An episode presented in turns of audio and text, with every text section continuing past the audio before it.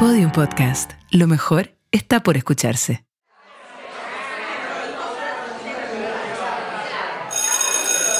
Ya niños, niñas, niñes, a clases, a clases. Buenos días, profesor Nico. Ya, ya, ya, ya, ya, Catalina, por favor, vamos adentro que vamos a empezar con esta clase de educación sexual. Sin vergüenza. Hoy día te toca. Porque hoy día te toca. Hablar de sexo. Una conversación íntima para entender todo eso que siempre quisiste saber. Pero nadie te quiso contar. Hoy día sí. Hoy día te toca. ¿Hoy día me toco? No, hoy día te toca. Porque mientras más lo hablamos, Mejor, lo pasamos. Soy Cata Ramírez Soy Nico Aguirre. y juntos somos educadores sexuales de pares. Que es como que tu mejor amigo sepa mucho de sexo. Sexo, sexo,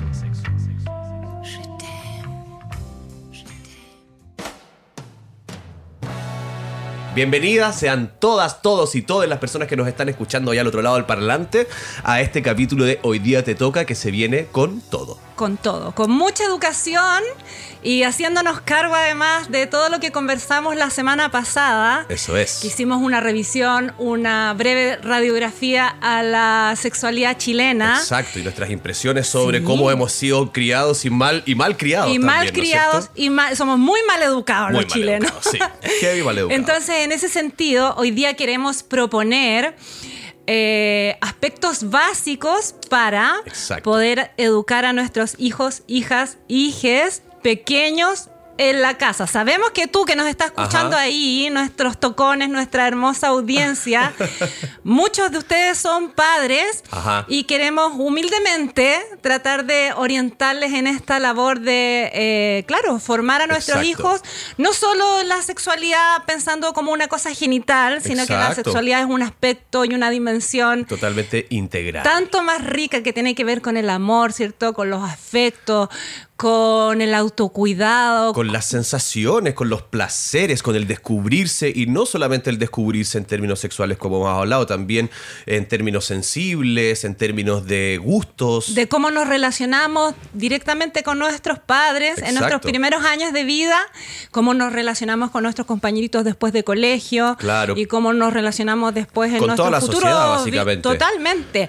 Entonces vamos a hacer Sí. un, un viaje, ¿no es cierto? Como Sí. desde la primera infancia hasta o casi la pubertad o Ajá. la adolescencia llegar para poder aconsejar a todos los mapadres que nos están escuchando hoy al otro lado, eh, muy humildemente, como tú dijiste, Sí. con eh, consejos y algunas técnicas o, o formas que tal vez podrían ser más provechosas para empezar a educar a nuestra, a nuestra primera infancia respecto de su sexualidad, ¿no es cierto? Bacán. Y yo quiero partir eh, por acá, por casa. A ver, porque, bueno, sí, po, porque se supone que esa es como lo que tenemos, lo que nos han instruido, ¿no es cierto? Que la, la sexualidad y que la educación sexual debería partir en casa y debería quedarse ahí. Y en este podcast hemos hablado de cómo esto de lavar la ropa sucia en casa no funciona. No con funciona también, no Debemos funciona abrir el tema, sacarlo de la casa, ponerlo en relación a otras personas, a otras experiencias, a otras vivencias, y eso vamos a tratar de hacer hoy día. Totalmente. Y ahí me quiero ir en una, en una reflexión más profunda. Vamos. Respecto de que los niños son sujetos de derecho. Y como sujetos de derecho, uno de los derechos sexuales más importantes es el derecho a la información. Entonces, si yo como eh, cuidador, ¿cierto?, de un niño, de una niña, no tengo suficiente formación en sexualidad, ¿cómo yo voy a transmitirle conocimiento a esa persona, ¿cierto? Exacto. Pensando que los niños son personas, como que no, no son un proyecto de adultos, son personas en ese momento. Esto como descentralizar la educación sexual en la casa sin tanto conocimiento, con mucha ignorancia de por medio, porque es muy poco lo que sabemos, pero también porque, bueno, a propósito de la pandemia se descubrió, ¿cierto? Salió a la luz todo este gran porcentaje de abusos sexuales que ocurrían al interior del hogar. Entonces, en ese sentido, los niños, las niñas, necesitan tener un espacio de confianza que esté también fuera de la casa. Ya. Yo te quiero hacer una pregunta. Sí, hágame una A pregunta. propósito de esto que tú me decís. A ver. Porque la sexualidad, como ya hemos hablado, es una cosa que está intrínseca en nuestra experiencia. Sí. Entonces, ¿es realmente es muy poco lo que sabemos como adultos o es que estamos tal vez mal enfocados o no tenemos claro de cómo traspasar esta información por eh, tal vez el mismo pudor que nos da a nosotros mismos, ¿no es cierto? Sí, yo creo que las dos cosas. Mm. Yo creo que las dos cosas. O sea, eh, la semana pasada dijimos de esta convención que se hizo en el 2018 en Ajá. Latinoamérica, donde se instó a los países que tenían que tener ciertos estándares de educación sexual Correcto. para la población, digamos, infanto-juvenil, ponte tú, Ajá. ¿sí? Y que después, en el 2015, al hacer esta revisión, yo dije que Chile había quedado como medio atrás, ¿cierto? Sí, Medio po, me, pero te quiero decir que Chile quedó en el último lugar. Ah, así de mal no fue. En el último lugar. Con nuestro 39, 30% creo Sí. que era como de desarrollo nomás en Sí, torno a nada esa- a más. ese O sea, objetivo. como en, en esa prueba que se nos hizo Nos a sacamos un, un trecito nomás. nos sacamos un 2. un 2. Entonces, claro, tenemos poca información, tenemos poca formación. Exacto. Pero también eh, tenemos que asumir que el sexo es un tema que está súper cargado, ¿cierto? De Totalmente. nuestros propios miedos, de nuestras propias, como, eh, ¿cómo decirlo? Nuestras propias ignorancias respecto del tema. Y eso al final igual se traspasa. Exacto. Porque también hemos sufrido esto de que en lo- los nuestros. Yo igual voy a hablar de nuestros padres, básicamente, porque Sí. creo que ahí hay una generación que está más truncada que nosotros. Y creo que por ahí habría que empezar a, a sanar esto, como está tan de moda, ¿no? Como sanar nuestro linaje para atrás y no sé qué. Eso, y no seguir como... Arrastrando eh, esta arrastrando misma saco de peso que no sabemos qué hacer de con que el él. sexo es cochino, de que de eso no se habla. Entonces hay, una, hay un problema ahí que de repente tenemos el miedo de que por dar mucha información muy temprano, a una temprana edad, eh, la, la personalidad de los niños, de los niñes, pudiera como volcarse a un depravado sexual rápidamente, pero hemos descubierto que al final es lo contrario, es la poca información Sí, po. a tardía edad la que va provocando estos baches y estas respuestas que son como poco precisas y son poco eh, adecuadas, digamos, normalmente para lo- los, lo- los periodos de la vida donde se van eh, gestando. Entonces, eh, entendamos que es la falta de información la que podría más rápidamente llevarnos a un problema grande. conductas, eh, de riesgo, Claro, ¿sí? que eh, el manejar la información. Al- mucho de eso vamos a hablar, vamos a hablar de los mitos, porque hay muchos detractores de la educación sexual Exacto. integral y que de alguna manera ponen sobre la mesa algunos de sus miedos, ¿cierto? Eh, do- con la desinformación y decir que a los niños si se les enseña de sexualidad como que se les va a empujar a iniciar Claro, la se- actividad sexual Exacto. A los 11 años, y eso no es cierto. Eso está Pero que ya no. antes de que expliquemos exactamente qué es lo que propone la educación sexual integral, yo te quiero preguntar a, ver, ti pregúntame. tres cosas. Ah, ya. Y ¿Sí? yo te las voy a preguntar de vuelta, me imagino. Ah, no sé. No sé. Ah, Ay, ah, bueno, tú mandas, tú mandas.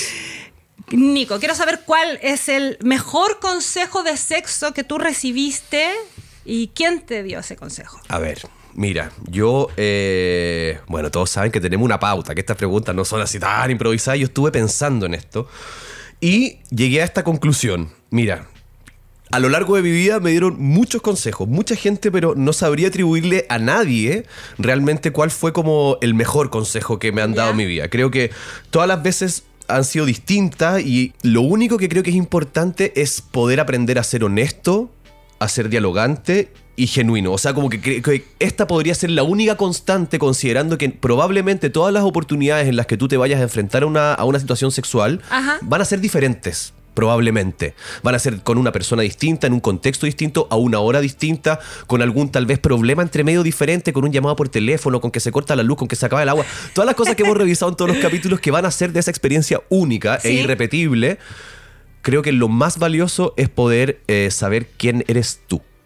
Y, es- y, Y como poder eso- dialogar eso desde lo- ahí y poder hablar desde ahí y poder enfrentar tus dudas e inquietudes eh, con calma y saciarlas, no quedarte con las dudas. Creo que eso es lo que más importante que he aprendido y no sé si alguien me lo dio en un consejo. Como que lo realmente. desprendiste toda esa reflexión de las experiencias de- de ti mezclando consejos, porque también alguien te puede decir, oye, haz esto y tú bailo así y, y quizás te salió como el hoyo, o fue un tip que pudo haber funcionado, pero así son muchos y cosas que uno lee, que uno ve, que el porno, entonces uno se llena de ideas, de expectativas, ¿no es cierto?, de cosas que a la larga solo se comprueban y se, y se descomprueban en la práctica. Entonces, solo en la cancha me parece que es, es la única real eh, fuente de aprendizaje profundo.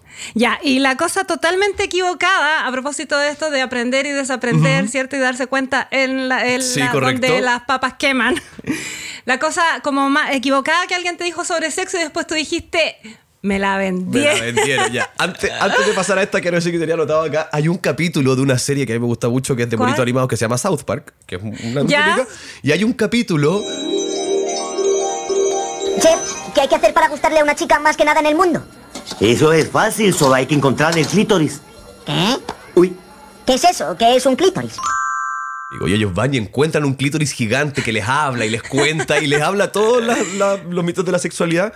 Y es bacán. Esa fue la primera vez que yo dije como, ¿qué es esto del clítoris? ¿Realmente qué es? Y esto tiene que haber sido 2000 algo, ¿cachai? 2000, principios del Sí. 2000, ¿no? Ya, la cosa más equivocada que alguien me dijo o que yo llegué a pensar por conclusiones que saqué a raíz de todo esto es el uso del alcohol como Ah. eh, estimulante, aliciente y también eh, forma única un poco de romper el miedo, de romper el hielo, de poder acercarse a una persona, de creer que por tomarse más piscola uno es más bacán. Y desinhibirse. y desinhibirse y tener esa personalidad asociada al tomar. Entonces cuando después te encontraste en situaciones donde no habíais tomado, yo siento que ahí sí me pesó mucho. Porque recordemos que el alcohol también tiene esta cosa como este efecto que causa retardancia en la, Sí, en la- po. en la eyaculación o bien puede generar una erección un poco menos Ah. comprometida, entonces uno siente que dura más o que no se va.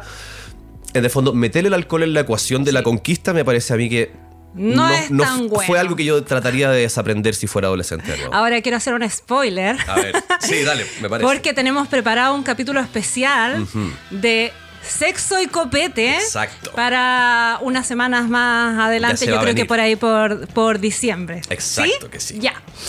Em, Así que no sé si te sirve mi respuesta. Ese creo que fue uno de los peores errores, como asociar una sexualidad y un cancherismo a, a la cantidad de piscolas que te tomaras en la noche y que Ah. esa iba a ser inevitablemente la llave. Entonces, si tú has tomado y tal vez la persona con la que estás coqueteando no, cagaste. O la otra está muy... No sé, ahí el alcohol yo trataría de, de eliminarlo de esa ecuación eh, como, como gran recurso, digo. Súper. Oye, y había una última pregunta. Que, ¿Qué te hubiera gustado que te advirtieran sobre la sexualidad y que nadie fue capaz de decirte? nadie fue capaz de decírmelo en realidad. Y, y que es esta sensación como de lo valioso que puede ser tomar el camino largo a la calentura. A eso le puse, ese, ese nombre le puse.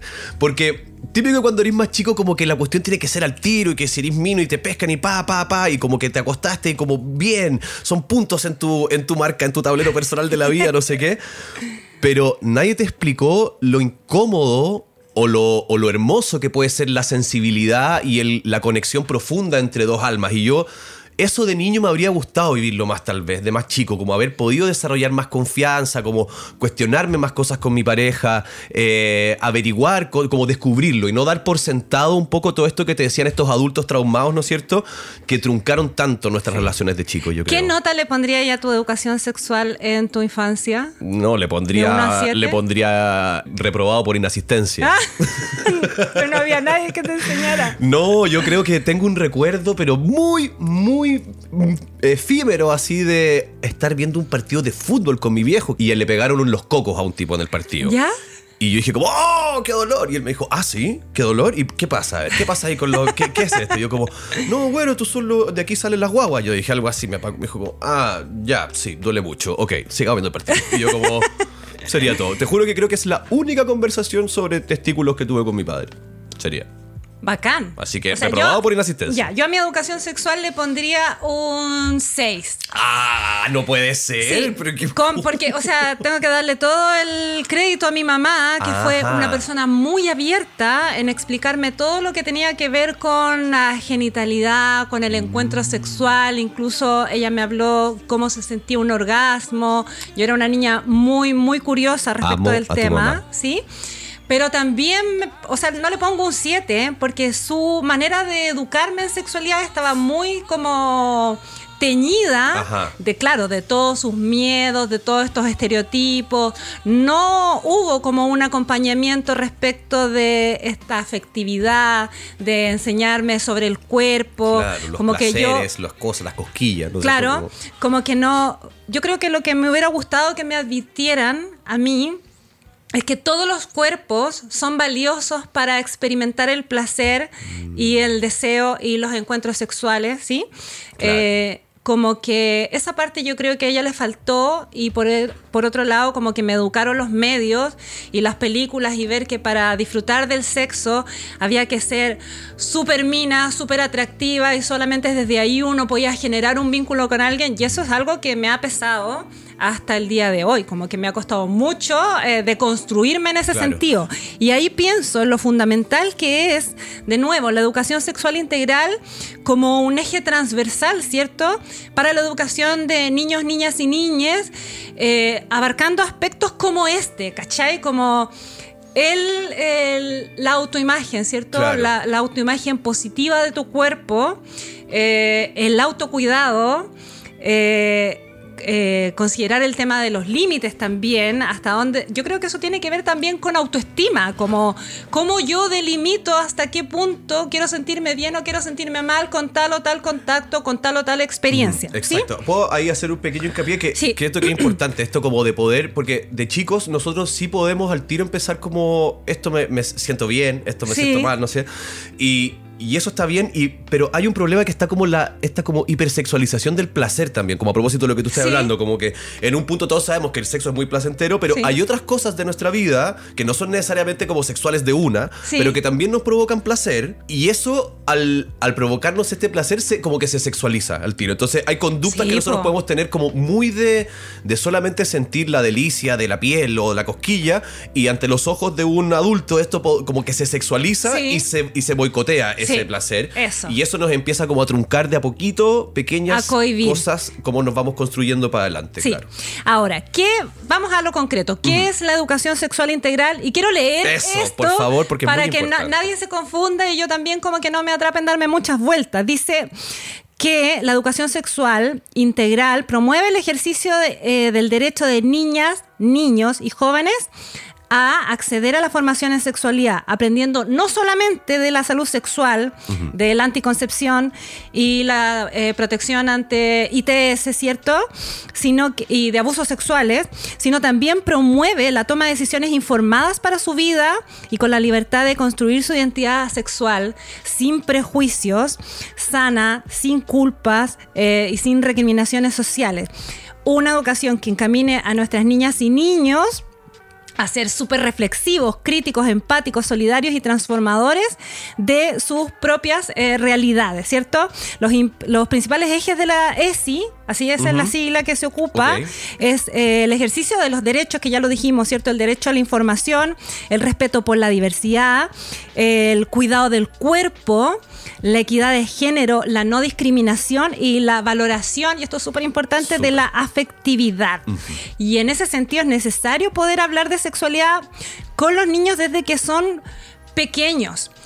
Ahora, lo que te quiero decir y lo que estos grupos más conservadores, ¿cierto? De con mis hijos no te metas, el bus de la libertad, dicen como, ¿qué le vas a hablar a un niño de 2, 3 años acerca de sexualidad? Es como eso, como que lo vas a empujar a sexualizarse. Claro.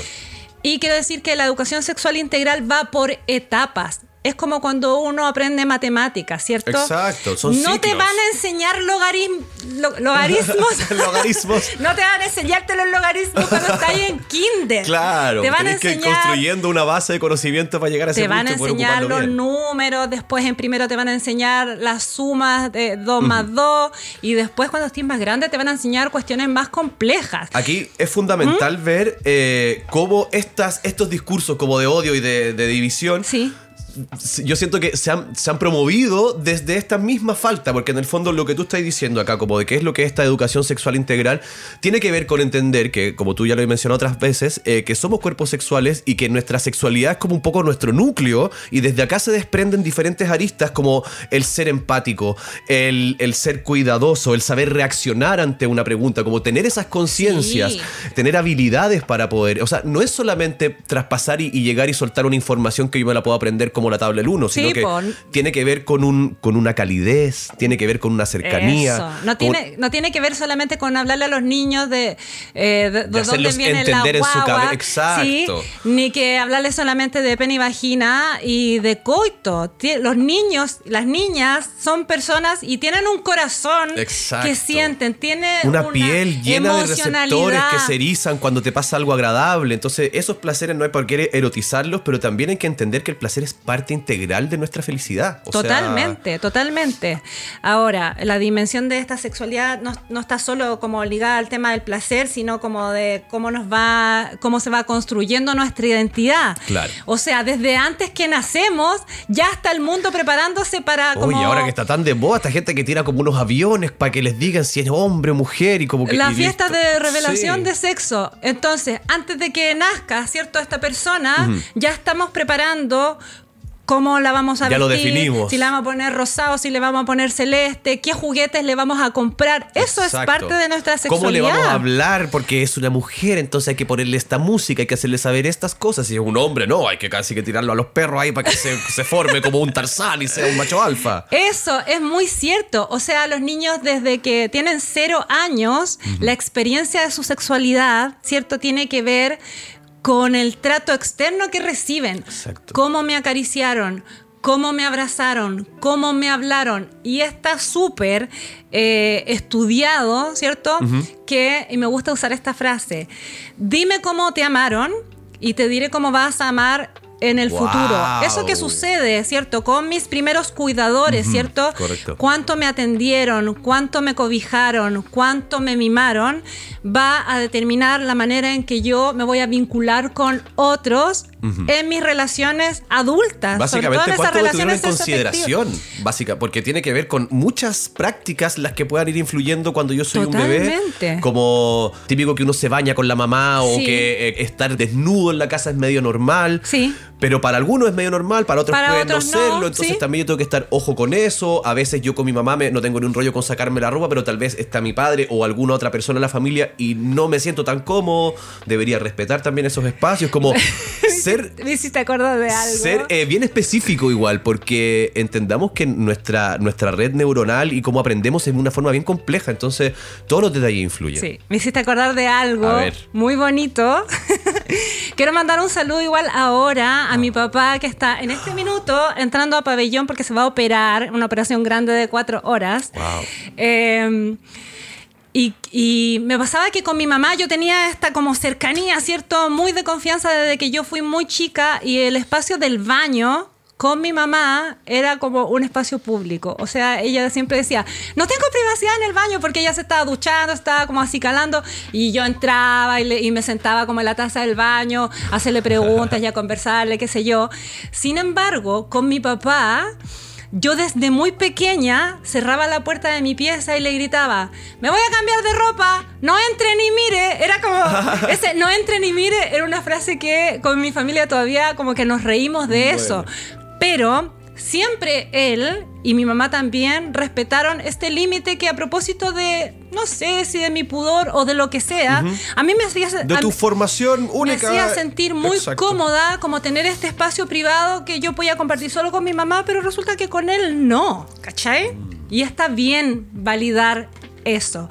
O sea, hay mucha gente que pregunta, ¿hasta qué edad está bueno eh, bañarse con los hijos, andar en pelota con los hijos? Solamente hasta que ese niño se siente cómodo. Claro. ¿Sí? Exacto. O sea, validemos que en todas las etapas de nuestra vida nosotros podemos aprender y que en el fondo también esto que, que- que se habla también como del adultocentrismo, ¿no es cierto? Como que uno da por sentado, ah, es que los niños, no sé qué. No Como- saben, no, no se los dan niños cuenta. no son eh, adultos chicos, ni son otra cosa que personas en desarrollo, que se están formando, que Sí. están percibiendo el mundo.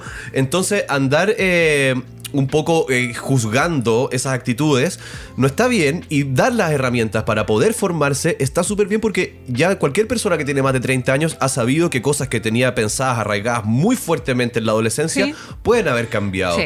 Entonces la idea es que podamos cimentar un camino donde nuestros niños, niñas y niñas puedan tomar decisiones con un juicio más o menos formado que eventualmente van a poder cambiar, pero la idea es que ellos sean conscientes de esto, no de meterlos en nuestro guion rígido, ¿no es cierto? Y después hacer que eso sea una lucha que muchas veces también se pierde porque el peso de la sociedad que está afuera es más grande que lo que yo puedo como reafirmarme a mí misma, po, a mí mismo. Totalmente. Oye, ¿te parece si vamos dando como algunos tips más concretos Me ha encantado. De cómo podemos ir acompañando, porque yo creo que eso es lo importante, que Exacto. las personas desde que nacemos somos personas sexuadas. La sexual, hay una sexualidad infantil, ¿cierto? Exacto. Que está lejos de esta visión adulta erótica, sino que tiene que ver con lo sensorial, con lo Claro, rico que se siente el cuerpo. forma.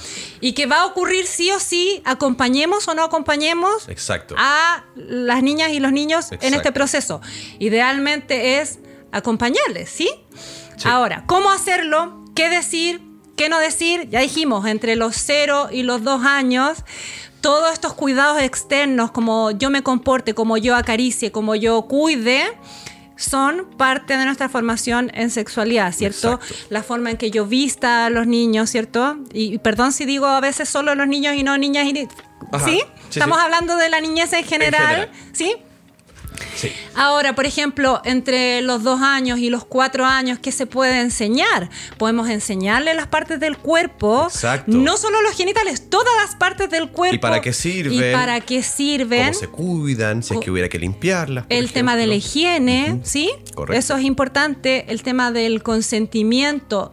A toda edad se puede hablar de consentimiento, ¿cierto? De manera lúdica incluso, ¿sí? Exacto, Para, exacto. por ejemplo, con el tema del saludo, ¿sí? Eso Ya. se puede enseñar desde que los niños tienen un año, ¿cachai? Dele un besito a la tía, dele un besito al primo, dele un besito al abuelito. Y a veces los niños no quieren No hacerlo. claro. ¿Cachai? No, no imponer. Las formas. No empujar, porque resulta que después lo que va a pasar es que ese niño va a tener interiorizado Que de que si viene que un, no adulto sé. X a obligarte a darle un beso, él va a tener que hacerlo porque resulta que mis papás me dicen, Así es. tenéis que, da- tenéis Así que dar un beso y eso eh, tiene que ver con la buena educación, ponte Claro. tú. ¿Sí? Claro. Hay algunos eh, sexólogos, estudiosos, yo los he escuchado, que dicen que idealmente no hay que besar a los niños en la boca. Porque también es como erotizar una conducta que tiene que ver más con los adultos, ¿cierto? Claro. Y después si viene un adulto como desconocido que sea a besar al niño va a tener súper naturalizado eso también. Exacto. No podemos separar tanto fondo de forma en ese Sí. sentido, como que no podemos dar por sentado de que nosotros que tenemos una experiencia vivida como de 30 años por sobre los niños, Mm. va- ellos van a entender inmediatamente como el trasfondo que hay detrás de las cosas. Por eso hay que ir muy paso a paso, tranquilo y cuidando, o sea, realmente teniendo una conciencia porque yo soy una esponja que está absorbiendo todo lo que ve. Sí. Entonces, si por ejemplo estamos en esta situación del baño, eh, donde en mi familia es muy normal que en las mañanas del sábado, qué sé yo, mi mamá está en pelota, mi papá está en pelota y yo también, porque nos vamos a bañar y nos vamos a levantar, muy importante que los papás cuiden en ese, en ese punto, por ejemplo, no entrar en una actitud coquetona, eh, como calentona frente a mí, porque entonces yo empiezo a, inmediatamente a asociar uno más uno y más este, pum, y Sí. así funciona esto. Entonces la próxima vez que esté en pelota con alguien, O sea, esa es una situación de abuso, cuando los niños son Exacto. expuestos. O sea, hay situaciones de abuso que son tal vez eh, sin querer, pero por eso hay que tener mucho ojo porque podemos caer en una deformación. Sí, vamos a hablar de eso yo creo que al último Sí. para enumerar estas situaciones de abuso, ¿sí? Sí. Pero los niños de ninguna manera tienen que ser expuestos a conductas sexuales de adultos que sean explícitas. Exacto. ¿Sí?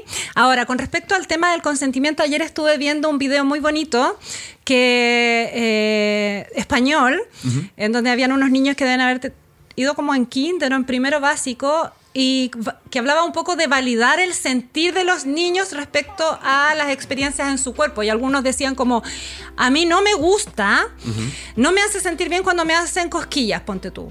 Y si tu hijo no quiere que le hagan cosquillas, no le hagas cosquillas. Claro, no trates de que sea como todos los Sí. demás niños que tal vez a ninguno le gustaba. no sí, sé. Entonces yo creo que ahí se puede educar en consentimiento y en, el, en los límites, ¿cierto? Como legitimar los límites de los niños. No me gusta cuando mi mamá eh, me cepilla el pelo y me los enreda y me tira, ¿cachai? También como que el niño tenga la confianza de decir, esto que pasa con mi cuerpo cuando tú me haces no sé qué, no me hace sentir bien. Sí. No me gusta, porque eso también se va como extrapolando a otras situaciones de la vida a la que los niños son expuestos igual, con profesores, con tíos, con los papás del amigo. No, me puedo dejar de pensar, perdón, en lo importante que es que nosotros como adultos nos demos cuenta de que nosotros fuimos niños. O sea, como nosotros somos esos niños traumados hoy. Y, y si somos capaces de darnos cuenta, la- el llamado acá del fondo, como con amor que hacemos nosotros, es a entregar de vuelta, como retroactivamente, ese amor a nuestros niños que van a ser los adultos del futuro y que ojalá detrás de ellos vengan generaciones que ya están mucho más curtidas Sí, en po. este tema para poder tener una sociedad que es mucho más dialogante y menos agresiva también, porque yo siento que Sí. una sexualidad frustrada deriva en muchos comportamientos agresivos también. Entonces, Totalmente. Oye, Tengamos pero- esa conciencia. sí. Ya, entonces íbamos en el cuidado del cuerpo, ¿cierto? En nombrar las partes, en hablar del, del, De las consen- higienes, del del consentimiento. consentimiento. Eh, también me gusta decir que uno educa más a los niños eh, con lo que, más con lo que hace que con lo que dice. Qué importante. Entonces, si yo estoy como con todos estos discursos que son muy de meme hoy día respecto de el body positive Ajá. y la autoestima, no sé qué. Pero resulta que en mi casa yo estoy comiendo poquito, eh, estoy como vistiéndome con ropa grande porque no me gusta cómo se ve mi cuerpo y mi hijo está viendo todo eso. Ese es el mensaje que finalmente queda. Entonces, educar en sexualidad también tiene que ver con educar con la aceptación del cuerpo, ¿sí? Es que siento que eso es lo importante, que hoy educar en sexualidad tiene que ver con educarme y educarlos. Eso. Y Como también como no, no una puede ser una cosa aparte de la otra. Eso, qué bueno que lo dijiste, como una formación en conjunto igual, porque ¿qué pasa si frente a las inquietudes de, de mi hijo, ¿cierto? De mi hija, yo no sé qué decir? Claro, o se gatillan traumas. O sea, imagínate que a pueda venir mi hijo a corriendo. preguntarme algo que para mí puede haber sido muy heavy cuando chico y mi respuesta sea como, ¿qué me estáis preguntando? O sea, Nunca o me más haga el me va a weón. preguntar. Nunca más va a recurrir a Sí. mí como fuente de, de confianza en un tema que es fundamental. o Entonces, me vaya por la rama, me haga el weón. hay que tomar esta. ¿Sabéis qué? Yo no, no tengo hijos, pero a los que tengan, realmente aprovechar esto como una oportunidad de reconstruir un poco esta sociedad desde, desde la, la sexualidad y, y el o sea, diálogo. sí, si viene una niña, a ti que eres papá y que nos estás escuchando y te dice, papá, ¿qué es el clítoris? Y tú todavía no sabes si existe. o Claro, no. ni siquiera pensar que es un botón de. ¡Ah! Tú puedes decirle, como, ¿sabes qué? Puedes como transparentar. No sé todo. Exacto. Si los adultos no tenemos por qué saberlo todo.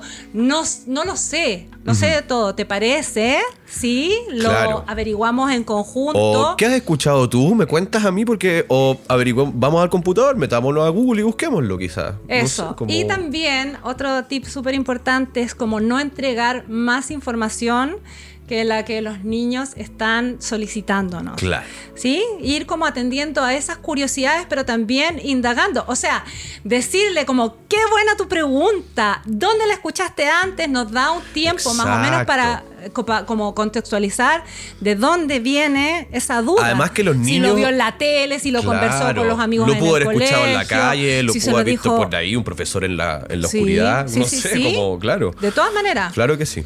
Sí, sí, sí. Eh, algo te iba a decir respecto a eso, pero se me fue, así que no importa. Seguimos. Ya. Eh, esta pregunta A ver. que los niños hacen, ¿de dónde vienen las guaguas? Uh. De nuevo, es súper importante validar esa pregunta, ¿cierto? Legitimarla y preguntarle, oye, eh, ¿qué piensas tú? Claro. Antes ¿Tú no te de- acuerdas de dónde llegaste? Antes de empezar a darles una cátedra, porque a lo mejor ese niño está preguntando... Para eh, ver si le de- estáis diciendo lo mismo que le dijeron en otra parte. Sí, o, de dónde vengo es como dónde nací, en qué hospital nací. Claro. Y no, no necesariamente otra cosa. ¿sí? Exacto, exacto.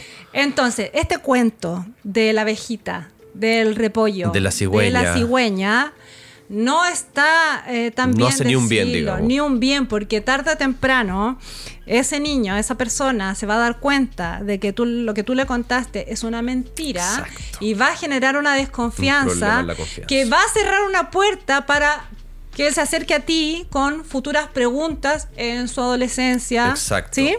Exacto. O sea, lo que tú decís, po, o sea, vamos a formar a través de la acción mucho más fuerte y sólidamente que a través de las palabras.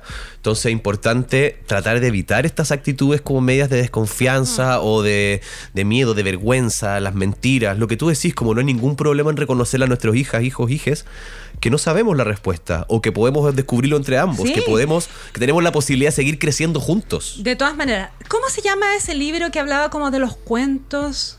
¿Te acordás que lo estábamos viendo? Ay, sí, me lo, aquí lo Bueno, tengo. a es un libro que yo creo que de pronto si no nos acordamos ahora en Instagram lo vamos a decir eh, Sí, seguro. para explicarle a los hijos de dónde vienen cuando tienen como tres años, porque como a los tres años aparecen esas dudas, ¿Es ese? ¿cachai? Ese libro que se llama No le cuentes cuentos, que es muy cortito y está ilustrado, súper bonito Súper lindo. que eh, dice como las cigüeñas no traen niños al mundo, ellas hacen sus propios nidos con cigüeñitas, no sé qué, tienen otras capacidades, Perfecto. ¿cierto? Sí, claro. Eh, y habla de que se necesitan dos semillitas, ¿cierto? No solo la semillita del papá, no que la semillita de la mamá, y habla de cómo se juntan esas semillitas. Efectivamente habla del de que hay un pene que tiene que entrar a una vagina, pero que no solo se necesita eso para que se eh, engendre una Claro. nueva persona, sino que se necesita otro contexto de amor, de deseo, de ilusiones, de expectativas, de una relación. Claro.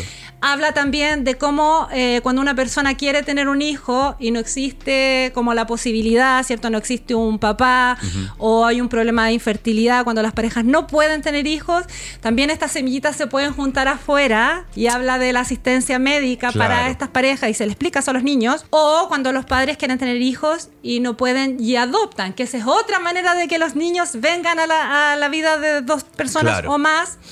Habla también sobre la diversidad de familias, ¿cierto? Que en una familia pueden haber muchos hermanos, o puede haber solo una abuelita, Claro. o abuelita O y o abuelito, dos o dos mamás, papás, o, o- dos mamás, o una mamá sola, o que estés con tu papá una temporada y con tu mamá. Claro. eh, Había un estudio a propósito de esto que a mí cuando lo leí me llamó mucho la atención y, y fue bacán de cómo los niños, hijos de relaciones de padres separados, Sí. cuando los papás intentan de que eso pase piola y como que no se note, como que está todo bien y que en verdad como que pareciera que los niños como que se les desfigura un poco el mundo y empiezan a tener muchas dudas y no entienden bien lo que está pasando, a diferencia de cuando padres se separan y lo hacen explícito y saben mantener una relación como adulta en respecto a eso y los hijos son capaces de entender que el amor por él como que no ha estado no está intacto, sino que una cosa de allá afuera y cómo eso, o sea, yo me acuerdo cuando era chico, caleta de papás de compañeros se separaban y parecía como que no había pasado nada.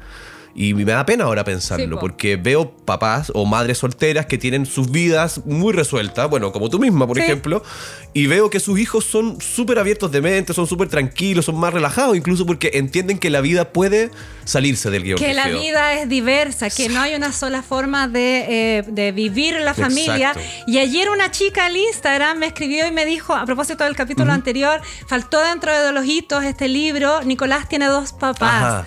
¿Sí? Correcto. Entonces podemos hablar de diversidad no solamente desde la adopción homoparental, ¿cierto? Podemos hablar de diversidad eh, desde que las familias son todas, ¿cachai? Como Exacto. yo me crié con mi abuelita, con mi mamá, mi tía y mis primas. Y yo creo que esa es la realidad que viven muchos niños igual. ¿Sí? Naturalizar eso también es enseñar Sí. en, en sexualidad y en la no discriminación. ¿sí? Oye, quiero decir esta estadística, A ver. antes de que se me pase, que dice Dale. que según un estudio en Chile, la familia ocupa el quinto lugar como fuente de conocimiento e información de sexualidad. Las primeras son las redes sociales, las amistades y la pornografía. Oh, shit. Entonces, por eso es tan importante que avancemos en promover espacios dentro y fuera de las escuelas y espacios no convencionales de educación sexual como este también, Ya, ¿cierto? Que estén libres de prejuicio, que entreguen información honesta, pertinente, ¿cierto? Y de nuevo, sin discriminación. Me gustaría volver a esto de las etapas de los niños, ¿cierto? Sí, sí. Eh, el juego es fundamental para formación en sexualidad. Es ahí donde se definen también los roles de género. Exacto. Bueno, está el clásico juego, ¿no es cierto? Jugar al papá y a la mamá, o jugar Sí. al doctor, donde también hay instancias a veces de tocaciones y cosas, pero que en ese contexto están más permitidas porque estamos en, realmente en un descubrimiento y nosotros al mirarlo afuera lo sexualizamos al Claro, tiro y decimos, decimos, ah, "No, que son juegos sexuales. Claro. Pero se O sea, pueden. lo son. Lo pero, son. Pero a lo niño. Eso, a los niños, Eso, es claro. una- propio de una sexualidad infantil que es muy, ex- muy Dora la exploradora. Claro, y muy amplia, pues imagínate, lleno de dudas. Y nomás. que se puede permitir siempre y cuando se trate de niños que estén como en una edad cronológica similar. Similar, a lo más unos dos años de diferencia, Eso. pero con un crecimiento emocional. Eh, o que podamos- cognitivo o que sea similar exacto. también, que los niños estén yendo a ese juego eh, por iniciativa propia, con consentimiento, porque si no estamos hablando de un- Exacto. una situación de abuso Podría de bullying, ¿sí? Y que no sea el único juego que Eso, que ocurra. también no se encuentren en otras instancias Eso. lúdicas. Y que no sea un secreto también. Sí. ¿Sí? Absolutamente. Eso. Y que no sea como una cosa que solamente vayan a jugar a eso. Sí. Sí, sí, sí. ¿Sí? Sí. Ya, entonces ahí se puede. Pero quiero decir que esto de los juegos, ¿cierto? Ah, perdón, se me ¿Cómo- fue uno. Y también estar atento a que una de las dos partes de ese juego no haya estado Ah. expuesta a situaciones más sexualizadas que la otra, porque en el fondo va a ser un canal de comunicación desde ese lugar y Totalmente. ojo ahí. Totalmente. Pero ya, quiero volver a Sí. esto, al rol de género, ¿cierto? Cómo nosotros vamos educando en la sexualidad a propósito del juego. ¿Qué juguetes le compramos a la niña por ser niña y qué juguetes le compramos al niño por ser niño, ¿cierto? Tratar de explicarles que las funciones, ¿cierto? Los trabajos, el- eh, la vida adulta, eh, no sé, po, el camionero es camionero más por una cosa de tradición que porque los hombres estén efectivamente ap- más aptos que las mujeres para manejar un camión. genéticamente para manejar un camión. Y que las niñas igual pueden venir como a deconstruir todo esto y a cambiarlo. Exacto, ¿sí? que eso es la tradición que tú decís muy importante porque realmente no es que tengamos el mundo tan polarizado en verdad, somos nosotros los que lo hemos construido así y en el fondo por, por esto mismo, por la, por la repetición Sí. a lo largo sistemática, sist- sistemática a lo largo de la historia de algunos roles, se han forjado estas tradiciones muy importantes, pero qué importante es poder ex- explicarle a nuestros hijos Sí, que po. ellos pueden romper con estas tradiciones, podrían se- ser unos revolucionarios del camionerismo. Y eso se puede hacer desde que son muy pequeños. O sea, piensa en los Exacto. juguetes que se le regalan a los niños a partir del año. Mm. O sea, si vaya al, al mall, al supermercado, está súper eh, como encasillado y categorizado la parte de juguetes para niñas que tienen que ver con cuidados domésticos, Exacto, la moda, ¿no crianzas, es la moda, la belleza y los juegos eh, en espacios reducidos, ¿cierto? Todos estos juguetitos ¿Verdad? como la casita muñeca, el- como estas tacitas en miniatura es porque se asume que ellas son más delicadas Pequeñas, delicadas, y cuidan frágiles. más. Y por otro lado está todo este estante de juguetes para niños en color celeste, ¿cierto? Que Claro. tiene que ver más con los juegos eh, eh, al Afuera, exterior, al libre, afuera. las pistolas de agua, las pelotas, los vaqueros, los caballos. O sea, idea. piensa en los colegios. Por lo menos cuando yo iba al colegio, ¿cierto? Y cuando mi hijo, yo era apoderada de mi hijo en el colegio. El patio del colegio, toda la cancha era ocupada por los niños en estos juegos donde ellos podían como desplegar Claro, todas sus habilidades, expansivo. correr, saltar, no sé qué. Y las niñas se quedaban en un rinconcito jugando eh, a vestir las muñequitas, a no sé qué, como, Correcto. como en un espacio más arrinconado, ¿cierto? Entonces promover que todos podemos jugar a todo, que la ropa es para todos, ¿cierto? Yo creo que hoy día... eh, en el, en, incluso en el preescolar ya no se está usando esto de que las niñas van con delantal rosado y los niños Mm. con delantal celeste. Parece que van con colores más diversos para no estereotipar. Y ahí también hay educación. Absolutamente. Y ya, no sé, para ir cerrando, Sí, quiero hablar del tema parece. de la prevención del abuso. ¿Por qué es tan importante, Muy importante. eh, educar en sexualidad principalmente para eso? Yo me acuerdo que cuando yo era chica, mi Sí. mamá como que toda la vida me habló, eh, desde que tengo uso de razón, del- de, la violación. ¿Cachai? De la prevención de la violación. Y yo hasta muy grande pensaba, como que mi mamá le dio mucho color con eso, que todas las mujeres en algún punto de nuestra vida íbamos a ser violadas, ¿cachai? Siempre tenía mucho miedo, pero también siempre lo entendí como una situación de violencia muy agresiva, como que iba a venir un desconocido con una cara muy fea a abordarme en la Claro. calle y me iba a llevar. Que hacer algo como fuera de tu realidad, digamos. Eso. Pero yo creo que uno tiene que también educar a los hijos en la prevención del abuso, pensando en que las violaciones también, ¿cierto? Y los abusos Un gran ocurren número viene de dentro. en claro, De en la casa. Mm. con personas que te aman, ¿cierto? Que el abuso ocurre no solamente cuando te obligan a algo, sino también cuando te seducen. inducen, claro. Sí, el niño Te es seducido, ¿sí? Eh, que el abuso no es solamente como una violación, una penetración, ¿cierto? Sino que es exponer a un niño, a una Cualquier niña. cosa que perturbe como la naturalidad de tu ciclo Eso. sexual, ¿no es Cosas cierto? que sean inadecuadas, que te, que te hagan ver pornografía, ¿cierto? Claro. Y hoy día aparece esta otra figura a propósito del, eh, del internet, ¿cierto? De las redes sociales que se llama, no sé si lo estoy diciendo bien, ayúdame. ¿Ya? Grooming, ¿Grooming es con dos O? ¿sí? Sí, grooming.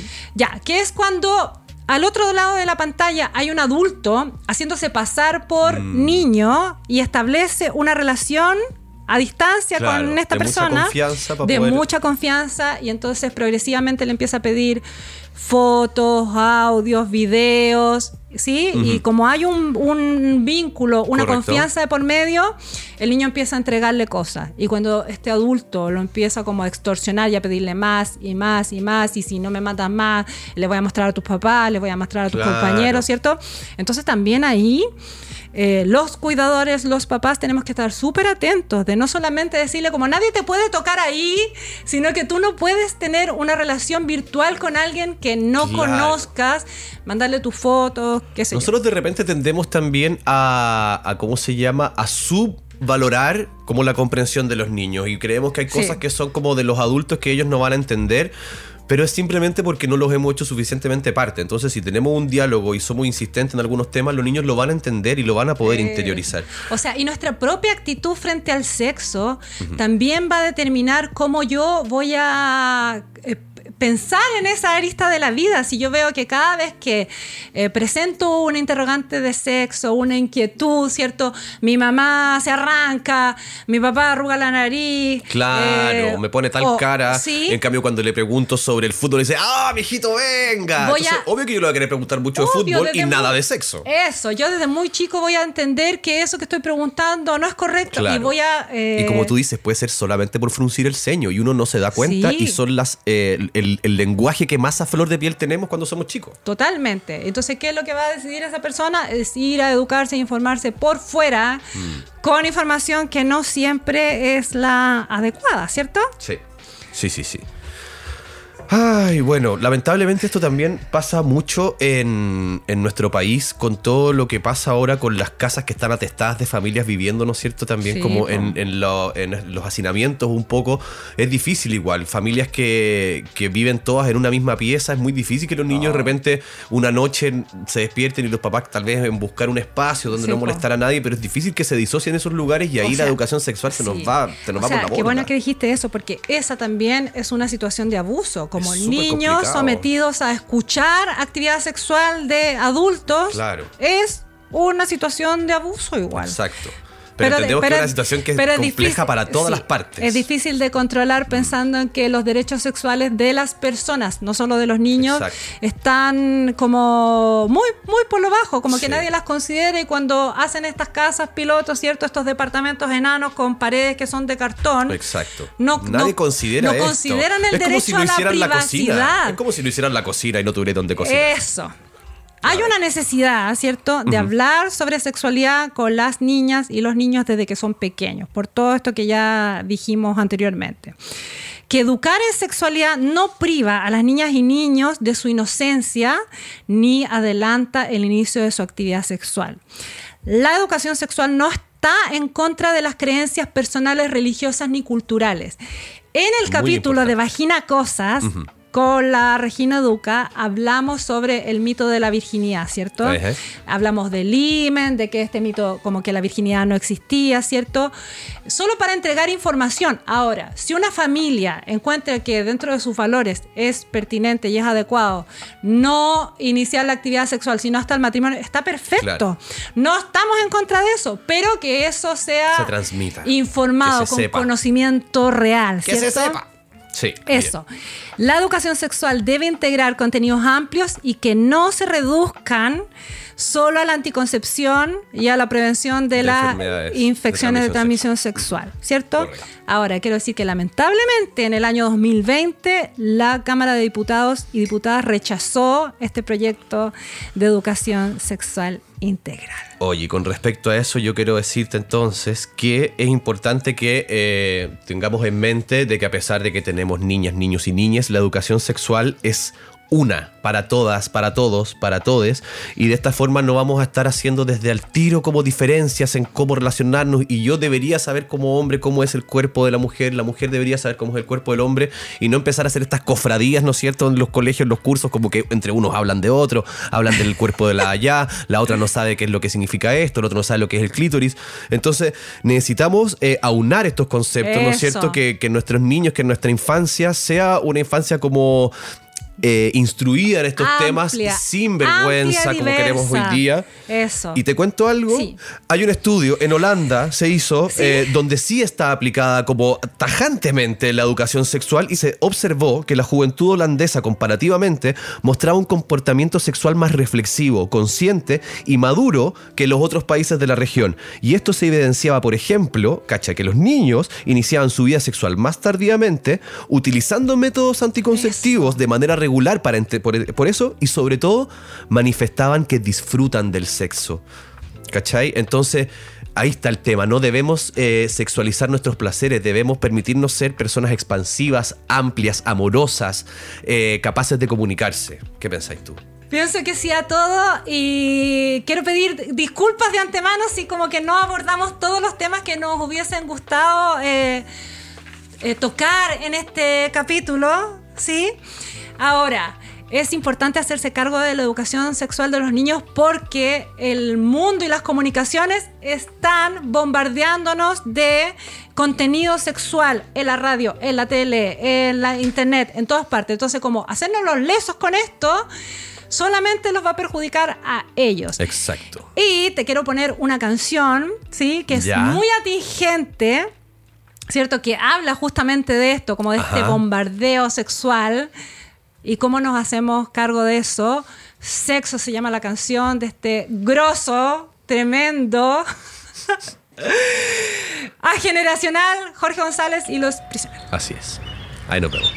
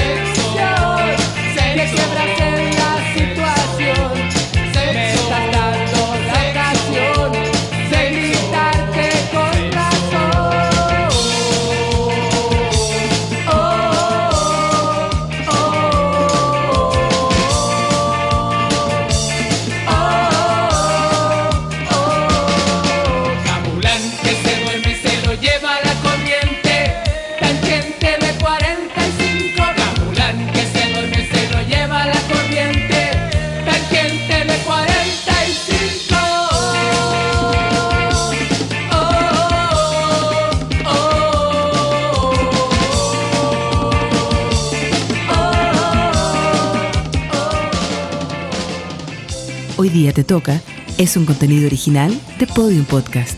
Para escuchar más conversaciones como esta, entra a podiumpodcast.com, Spotify o donde escuches tus podcasts. Síguenos en nuestras redes sociales y búscanos como Podium Podcast Chile.